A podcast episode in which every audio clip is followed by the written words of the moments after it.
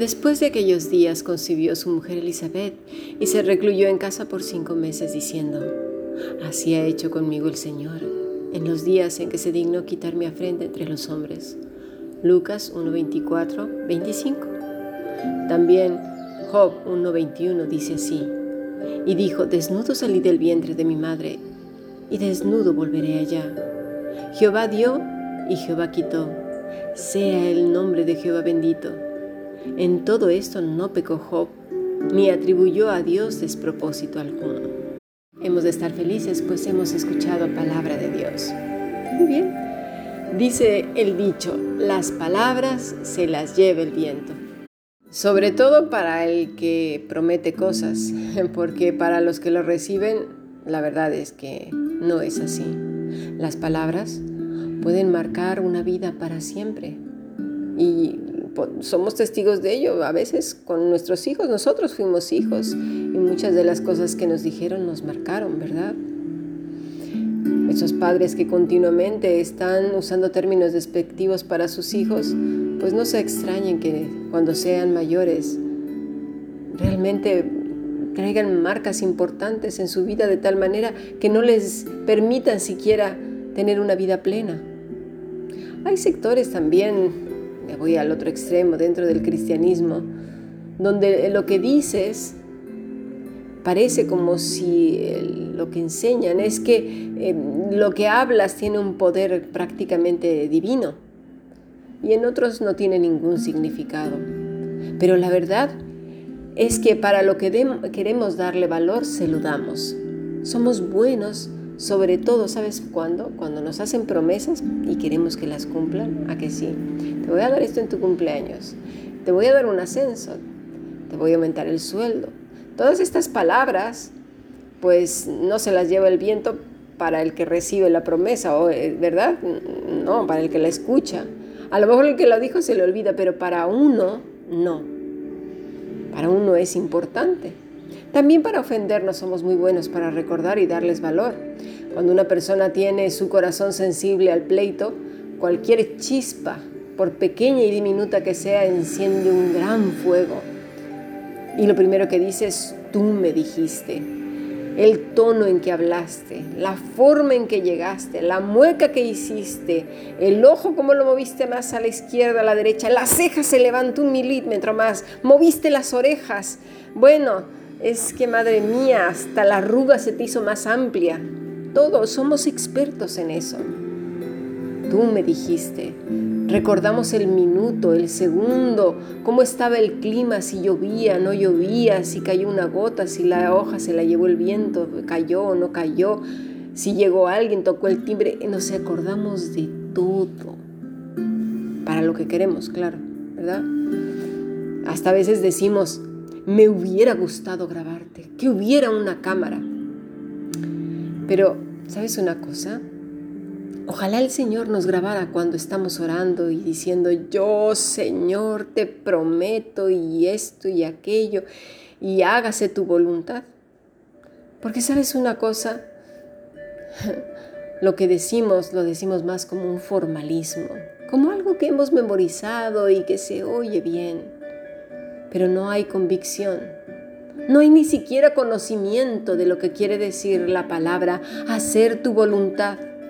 Pero la decimos porque ya la dicen todos y porque, pues, ay, pues el Señor lo dijo ahí en Mateo, ¿no? Y yo, yo lo voy a repetir también. Pero, pero no hay en el corazón una búsqueda de saber por qué tengo que decir esto. A eso no le damos peso a nuestras palabras que le decimos al Señor. Lo que nos hacen otros sí, eso sí, sus ofensas, promesas y todo eso sí tienen valor. Pero lo que nosotros le decimos al Señor, ay no Señor, sé más blandito con nosotros. Mira, Salmo 48. Me deleito en hacer tu voluntad, Dios mío. Tu ley está dentro de mi corazón. Esta es una convicción de lo que está diciendo el salmista. Vamos a ver eh, qué quiere decir la palabra hacer tu voluntad. Es asa. ¿Qué quiere decir? Fíjate, pensar, seguir, ocupar, mantener, servir, tejer, guisar, producir. Y aquí es donde dices, uy, pues creo que me he equivocado porque yo simplemente dije, hágase o hacer tu voluntad como un decir, pero implica pensar, seguir, ocuparse en ello, mantener, es decir, persistir, luego servir, tejer como quien teje, ¿sí? con la lana, guisar como quien prepara una comida y producir. Así que cuando hablamos de hacer la voluntad de Dios es algo en lo que la persona se está ocupando, sirve, produce, teje, piensa, mantiene. Son todas esas, esas cosas juntas.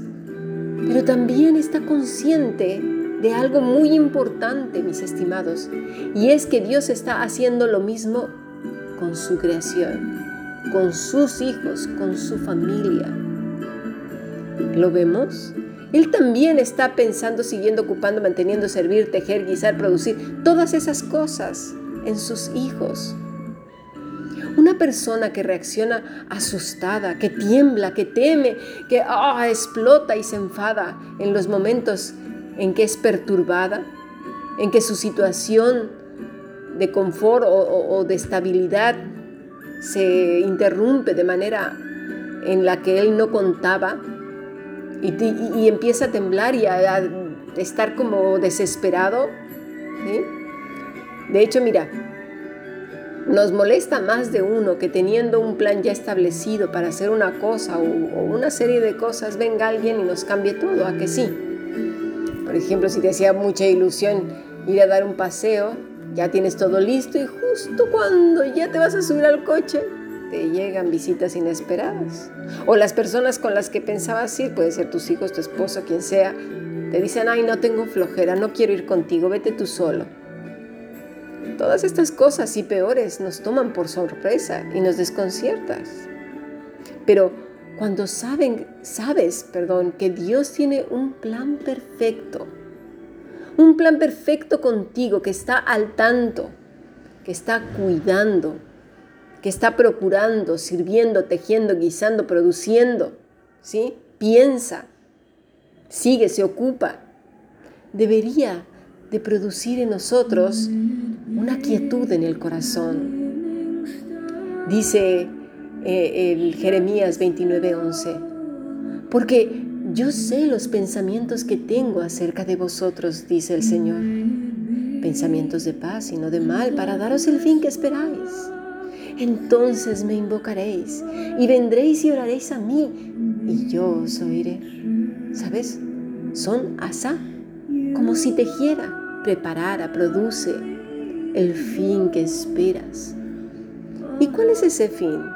Mira, todo hombre y mujer de Dios lo que espera es una dependencia absoluta del Señor a fin de glorificarse en toda situación. Jesús ya lo dijo. Que seamos uno en Él. Que Él sea el todo en nosotros. Ese es lo que espera una persona que ha nacido de nuevo. No cosas absurdas. Este pasaje era para Israel. Estaba cautivo. ¿Y sabes qué esperaban? Volver a su tierra, a la tierra que Dios les había dado, adorar a su Dios verdadero. Es para nosotros también. Esperamos volver a la tierra celestial, estar en su presencia y adorar aquí y ahora a nuestro Dios verdadero por medio de Cristo. Ese es el fin que debe de esperar todo hijo del Señor, sin importar la situación que vivamos. ¿Lo vamos entendiendo? Vamos a pasar a nuestro siguiente podcast.